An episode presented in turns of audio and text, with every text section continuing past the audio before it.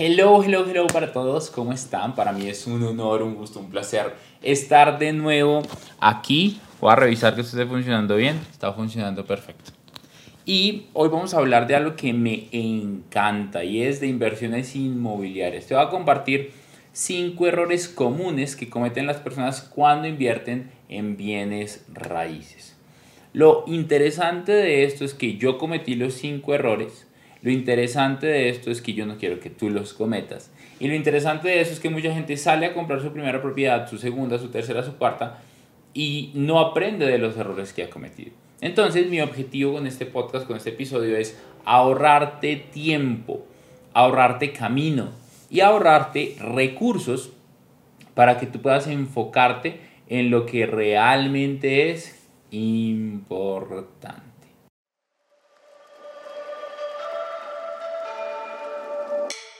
Hola, soy Daniel Rodríguez y durante los últimos 8 años he aprendido de las mentes más brillantes del planeta cómo mejorar mi relación con el dinero, ganar más, mantener más y multiplicar más.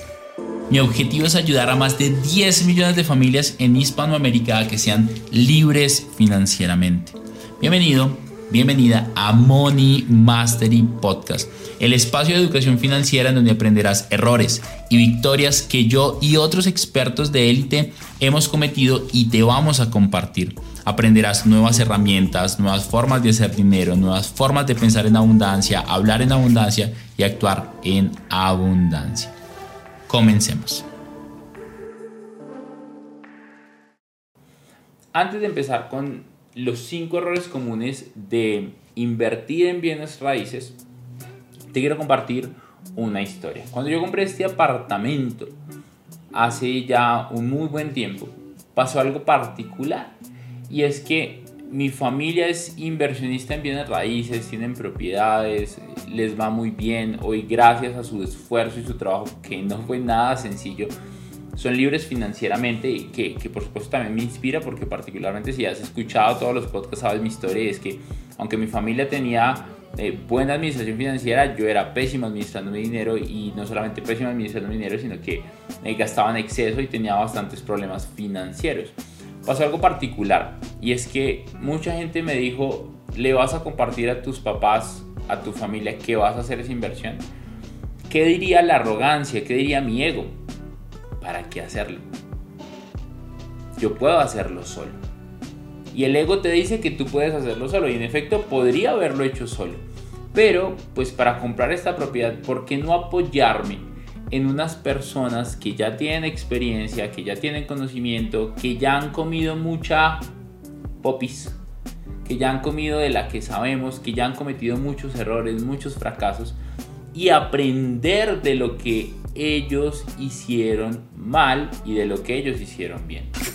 A raíz de esto te quiero decir, quiero que identifiques en tu familia, identifiques con tus amigos, quién ya tiene propiedades, quién de pronto construye, quién de pronto tiene un apartamento y está construyendo un segundo piso, quién de pronto tiene rentas.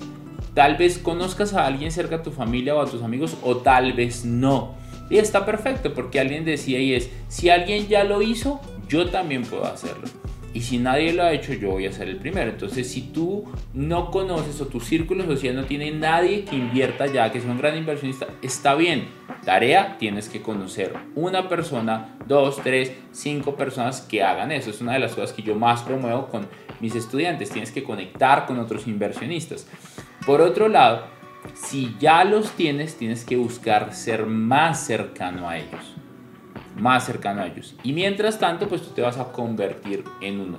Yo hablaba con em, un amigo mío muy cercano, con Santi Garzón, y yo hablaba con Santi y le decía algo cuando hablábamos de personas exitosas. Santi es mucho más joven que yo. Y, con Santi hablábamos de cómo conectar con personas que ya fueran grandes inversionistas, grandes empresarios, y yo le dije algo que me encantaba desde que lo escuché o desde que lo entendí. Y es que si tú quieres estar con los mejores jugadores de fútbol, tú deberías volverte un muy buen jugador de fútbol y estar en un equipo de primera división. O deberías volverte tan exitoso en lo que haces que puedas conectar con ellos. Entonces te pongo un ejemplo y es que Si tú quieres estar rodeado de cracks, tú tienes que ser uno de esos cracks. Porque sabes algo y es que el éxito en el ambiente propicio es contagioso. Y lo particular de esto es que tú ves a los mejores jugadores de fútbol y muchos de ellos son amigos de mejores jugadores de baloncesto, de la NFL, de eh, béisbol, de em, rugby, eh, de cantantes y artistas famosos, de actores. ¿Por qué? Porque el éxito busca más éxito. Entonces yo le decía a Santi, Santi, si queremos conectar con X inversionistas, nosotros tenemos que ser grandes inversionistas. Santi, si queremos conectar con grandes creadores de contenido, tenemos que ser nosotros mejores que esos creadores de contenido o subir el nivel para que ellos nos pongan atención y creemos una sinergia y una relación. Y eso me parece supremamente interesante porque a partir de entender esto, yo quiero que tú hagas lo que te acabo de decir, que te vuelvas un, un gran inversionista y dos, conectes con más inversionistas. Ya te dije, si no conoces a nadie está bien, vamos a trabajar con otras personas, eh, vas a ser el primero, pero si conoces a algunos tienes que crear una relación con ellos y mantenerte constante. Vamos con los cinco errores al invertir en bienes raíces. Primero, no prepararse financieramente para invertir. Si llegaste a este podcast por primera vez o si ya escuchaste estos podcasts y no escuchaste el episodio número uno del podcast que se llama Las 12 reglas del dinero que está para chuparse los dedos o no escuchaste el episodio 2 que son las 7 reglas para la inversión o no escuchaste los episodios en donde hablo de administración financiera en pareja y como persona que son el 3 y el 6 deberías antes de escuchar este ir a escucharlos porque el primer, error, el, primer error que la gente comete al invertir en bienes raíces es no prepararse financieramente para invertir. Dani, qué aburrido eres, como así, pero tú has dicho en muchos de tus live en Instagram, en tus clases privadas, a tus estudiantes que puedes comprar una propiedad sin dinero. Eso es totalmente cierto, pero para poder comprar una propiedad sin dinero tienes que apalancarte con el banco, apalancarte con personas, DOP, dinero de otras personas, TOP, tiempo de otras personas, ROP, recursos de otras personas. Lo puedes hacer, claro, pero ten presente algo, es que si tú no tienes una organización financiera eh, a la medida, si tú no tienes una administración financiera adecuada, cuando tengas que pagar la propiedad, no vas a estar listo porque el objetivo es que puedas comprar una propiedad y rentarla. O también puede ser una propiedad para tú vivir en ella, pero tienes que pagarla en cuotas. Que la puedas comprar sin dinero no quiere decir que nunca la tengas que pagar.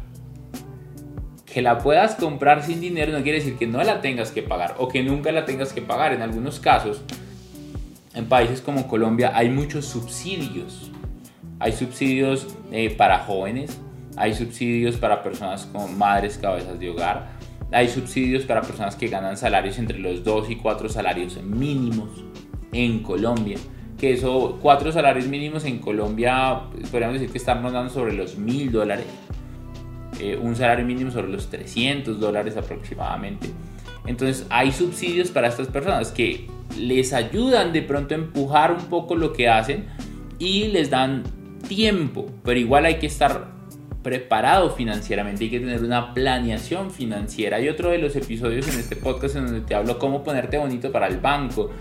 Porque, por ejemplo, si tú quisieras uno de estos subsidios, que mucha gente, ay, qué chévere un subsidio, pues chévere, sí, pero no dependa solamente del subsidio, o sea, busca otras alternativas. Yo no lo compré con subsidio, hubiera querido el subsidio, pero no lo, no lo pude sacar por mis condiciones financieras. Entonces, una de las características o condiciones que tú necesitas para que te aprueben el subsidio es tener un perfil financiero adecuado, es que tú puedas apalancarte con el banco, es que el banco te preste dinero, es que tú tengas un historial bancario, un historial crediticio. De hecho, mucha gente dice, yo prefiero manejar el dinero fuera de los bancos. Mi recomendación es no lo hagas porque necesitas crear un historial para que el banco pueda ver qué tan confiable eres para prestarte su dinero. Pero eso no es tema de este podcast. Entonces, ese es el primer paso. Ya te di unos episodios. Si no los has escuchado, mi recomendación es ve a escucharlos antes de escuchar estos episodios.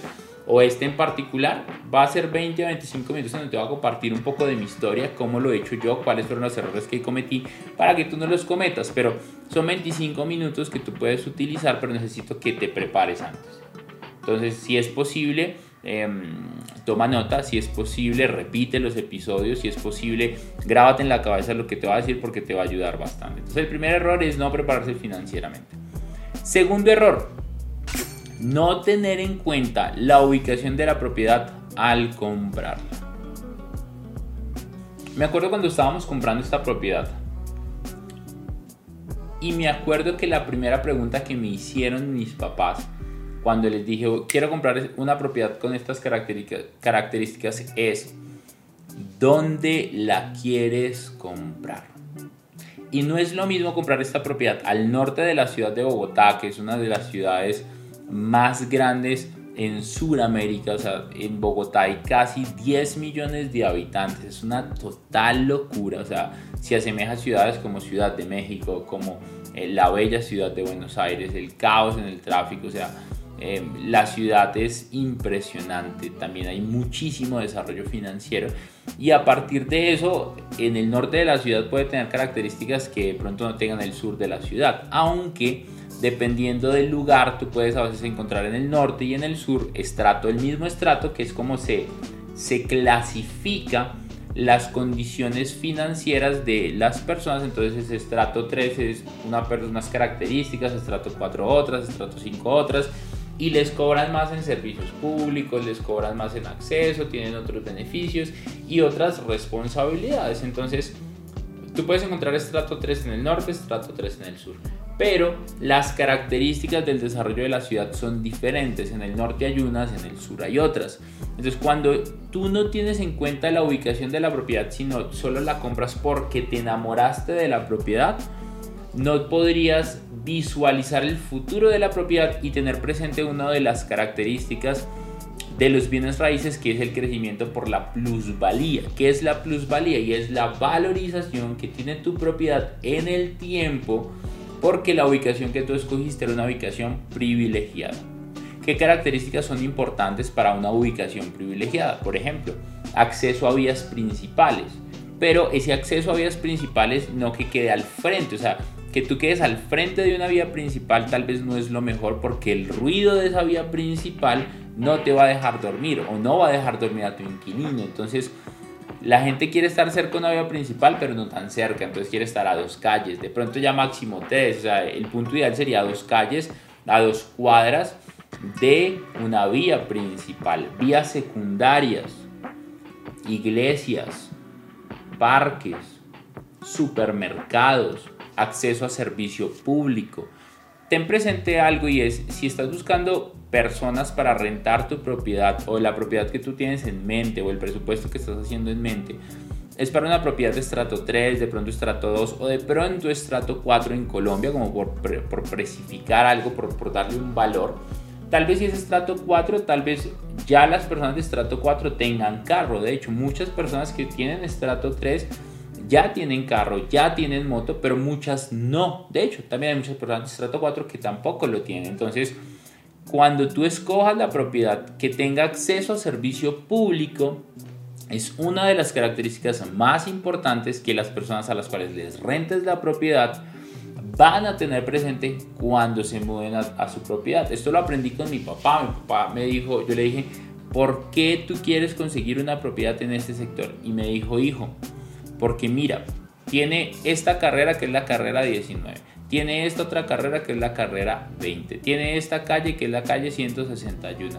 Tiene eh, la autopista norte que es una autopista en donde pasa eh, el Transmilenio, que es el sistema de transporte masivo en Bogotá, que aunque es un caos, funciona y sí le ahorra tiempo a la gente. es realmente brutal el tiempo que te ahorras eh, en horas pico cogiendo Transmilenio y me dijo, si tú ves estas características, sumado a que estamos a una vía principal, sumado a supermercados, sumado a droguerías, sumado a parques, sumado a iglesias, sumado a colegios, es una ubicación en donde cualquier persona que se fuera a vivir en arriendo quisiera vivir por las características de la zona. Entonces, antes de, que tú empieces a, definir la ubicación, por eso ese es uno de los errores, tienes que hacerte una pregunta antes y la pregunta es, ¿para qué quiero la propiedad?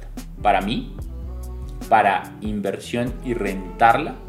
Si es para inversión y la quieres rentar, piensa a quién se la rentarías. Y eso lo puedes definir como un avatar, una persona. Y esa persona tú tienes que definir ¿Qué características tiene esa persona? Te pongo un ejemplo y es que en la ciudad de Bogotá, que es donde yo vivo actualmente, al, al occidente de la ciudad, por la carrera 80, es una de las vías principales de la ciudad, hay muchos edificios, hay, hay una zona de vivienda bastante grande, o sea, hay ciudadelas, hay edificios vive mucha gente allá.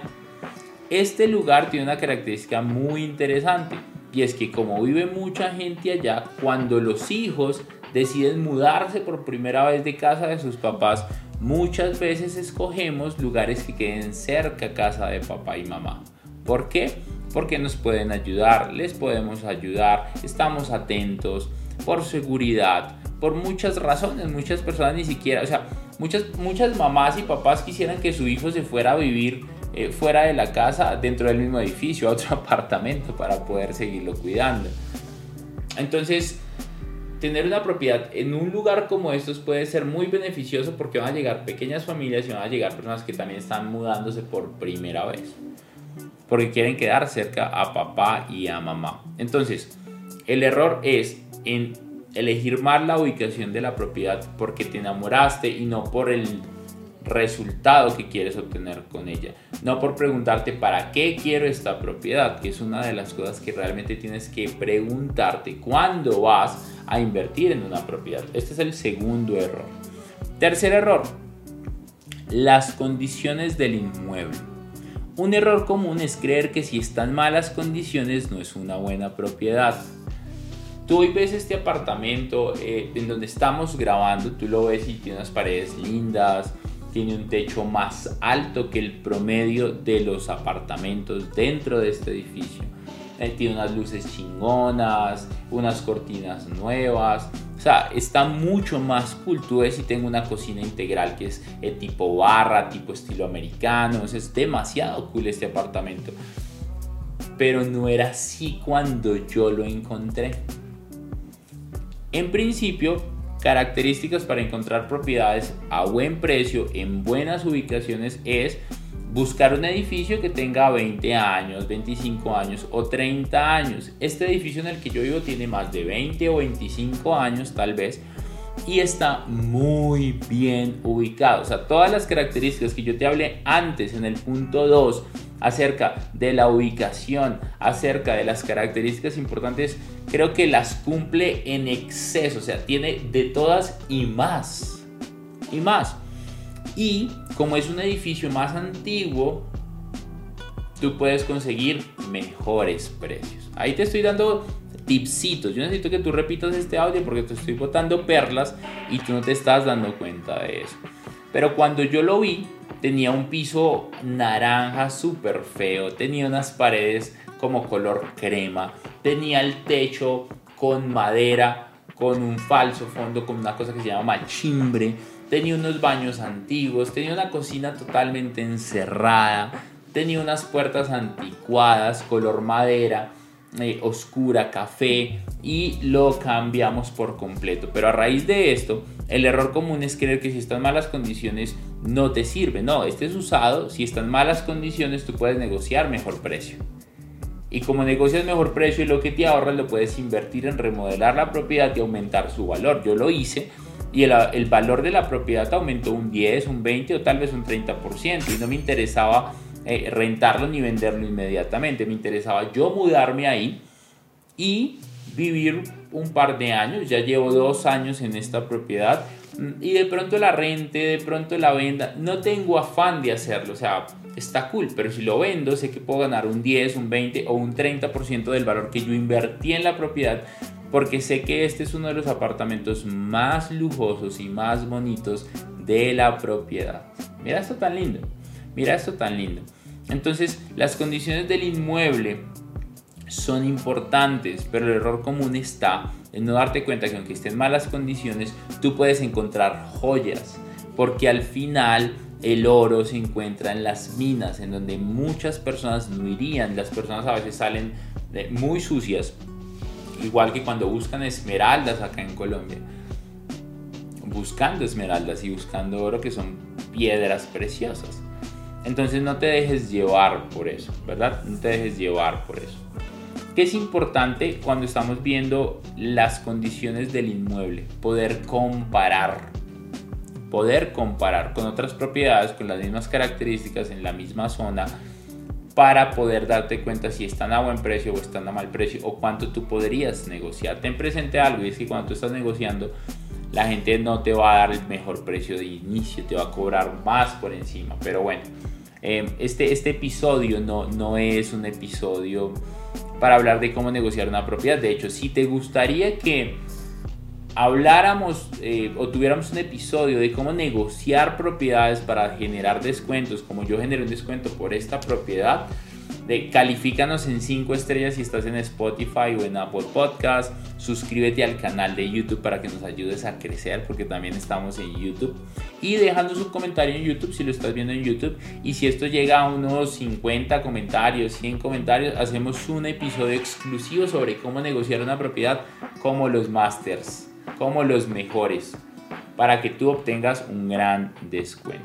Repite los errores hasta acá. Primero, no tener una planeación financiera, no prepararse para invertir financieramente hablando. Segundo, no tener en cuenta la ubicación de la propiedad, enamorarse y lanzarse a hacerlo por primera vez. Esto pasa bastante, ¿no? Es el síndrome de la niña bonita, ¿no? Entonces, yo soy una niña bonita, me enamoro y ya quiero pedirle matrimonio. Calma, mi pequeño saltamontes, no vayas tan rápido porque puedes arrepentirte después y no o sea, y, no es una, no estás comprando unos calzoncillos, no estás comprando unas par de medias, no estás comprando un gorro, estás comprando algo que puede ser un proyecto muy grande en tu vida. Entonces, tómalo con calma, pequeños saltamontes. Tercero, las condiciones del inmueble. Un error común es creer que si están malas condiciones no es una buena propiedad. Cuarto, los costos asociados a la propiedad. Mira esto tan lindo. Cuando tú estás comprando una propiedad por primera vez, una pregunta que tú tienes que hacerle al vendedor de esa propiedad es cuáles son los costos asociados. ¿Cuánto vale el impuesto predial el año? En algunos países puede llamar diferente, pero pagas un impuesto por esa propiedad. ¿Cuánto valdría el registro de esa propiedad? Aquí se registra eh, y tiene un costo adicional. ¿Cuánto vale la escrituración de esa propiedad? ¿Cómo son los costos? Normalmente 50-50. 50 asume el que compra, 50 asume el que vende, pero es importante aclararlo, no es una pregunta que sobre hacer, o sea, es una pregunta que es importante hacerla. Eh, hay que hacerle mantenimiento a la propiedad cuando tú la compras. Están a paz y salvo con bancos si, es un, si viven en, un edificio y pagan una administración al edificio, está al día con la administración, te voy a confesar algo que me, que me entristece un poco, me hace reflexionar bastante y al mismo tiempo lo entiendo, porque yo estuve ahí un día. Y en este edificio hay personas que tristemente deben dos años de administración me, entristece un poco, me pone a pensar mucho y al mismo tiempo lo entiendo porque yo era pésimo administrando mi dinero. Entonces, cuando tú vas a comprar una propiedad, si es para vivir tú o si es para eh, rentarla, tienes que calcular todos los costos asociados a la propiedad. Tienes que hacerle mantenimiento, tienes que remodelarla, tienes que pintarla. Son costos que tú tienes que acarrear que si tú no haces una buena planeación financiera vas a meterte en otro problema financiero. Mucha gente se emociona al hacerlo, pero tienes que eh, ir con calma y hacer muy bien los números. ¿Cuál es tu capacidad financiera? ¿Cuáles son tus ahorros? ¿Cuánto puedes pedir prestado? ¿Cuánto puedes pagar? Es importante que hagas la tarea. ¿Cuáles son los costos asociados a la propiedad? Es el cuarto error. Y es un error que cometemos muchos. No calculamos bien cuánto nos puede costar la propiedad y cometemos errores. Por ejemplo, ¿te imaginas que tú pagues todo y te quedes sin la plata para pagar la escrituración? O sea, piénsalo por un momento. El costo no es tan alto. O sea, un apartamento como estos que cuesta unos 50 mil dólares, eh, el costo de la escrituración fueron como mil, mil quinientos dólares. Y eh, la, la escrituración y el registro, si mi cabeza no me falla fue alrededor de unos mil dólares. Dani, ¿por qué hablas en dólares si estás en Colombia? Porque yo necesito que tú pienses en dólares porque es la moneda global. Hoy, punto, y se acabó. Y de pronto en un par de años te va a decir que pienses en yuanes, porque es la moneda global. Y tal vez te va a decir que pienses en Bitcoin. Necesito que pienses en una moneda más fuerte que la que tienes actualmente. Entonces, necesito que pienses global, no solamente local. Necesito que pienses en dólares, no solamente en pesos. Explicación rápidamente de por qué hablamos en dólares en este podcast.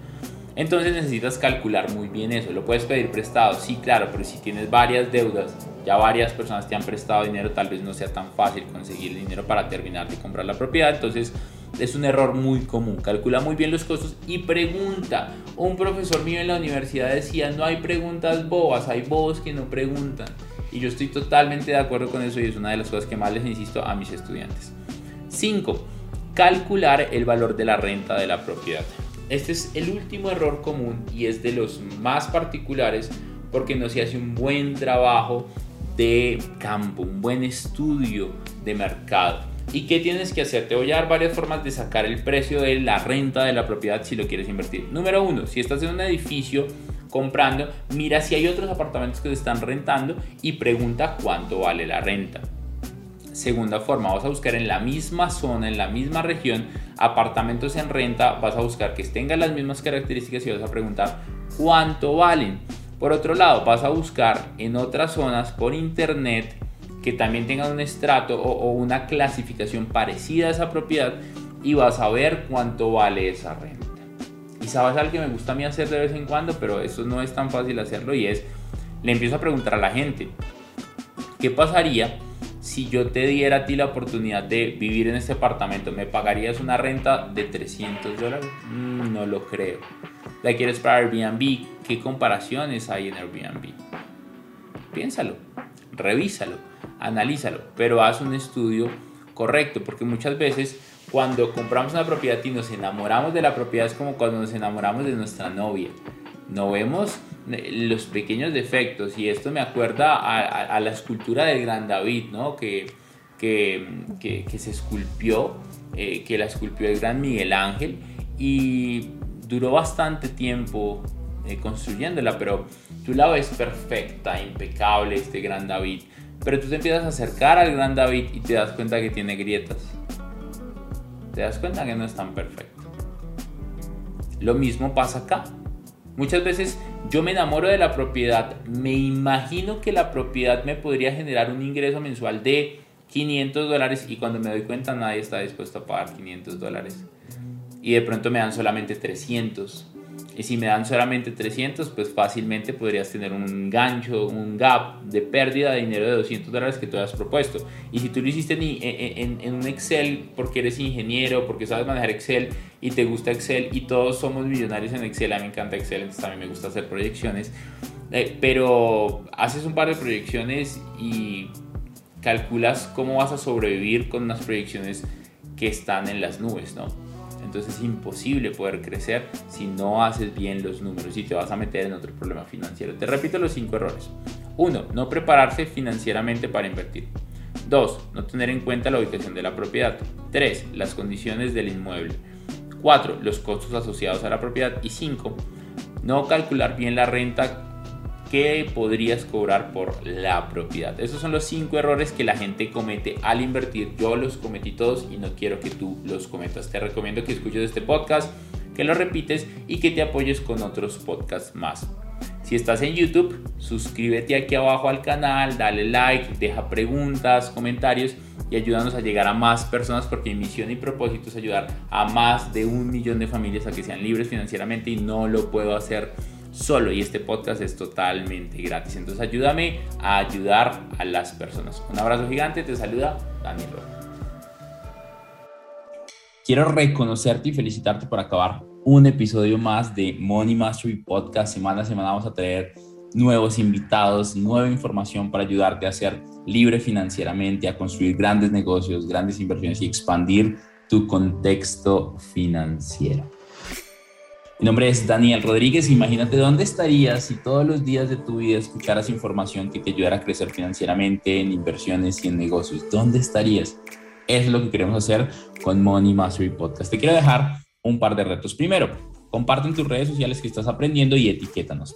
Segundo, no olvides seguirnos acá en la plataforma de podcast donde nos estás escuchando. Si estás en Spotify o en Apple Podcast, ponnos cinco estrellas para posicionarnos y seguir llegando a millones de personas. No olvides comentar este episodio si es posible. Y si ya quieres subir a otro nivel, te espero en mi academia privada de un año, Money Mastery Academy, para mejorar tus inversiones, negocios, en donde te hacemos acompañamiento y mentoría con expertos para darte gran valor. No es para todo el mundo. Si estás listo, acá abajo hay una lista de espera y te esperamos. Un abrazo enorme. Comprométete a escuchar uno o dos podcasts de estos diarios y te prometo que tu libertad financiera va a estar a la vuelta de la esquina. Si no la tienes y si ya la tienes, vas a crecer a otro nivel financiero con ayuda de este podcast. Gracias por permitirme inspirarte. Te espero en un nuevo episodio de Money Mastery Podcast.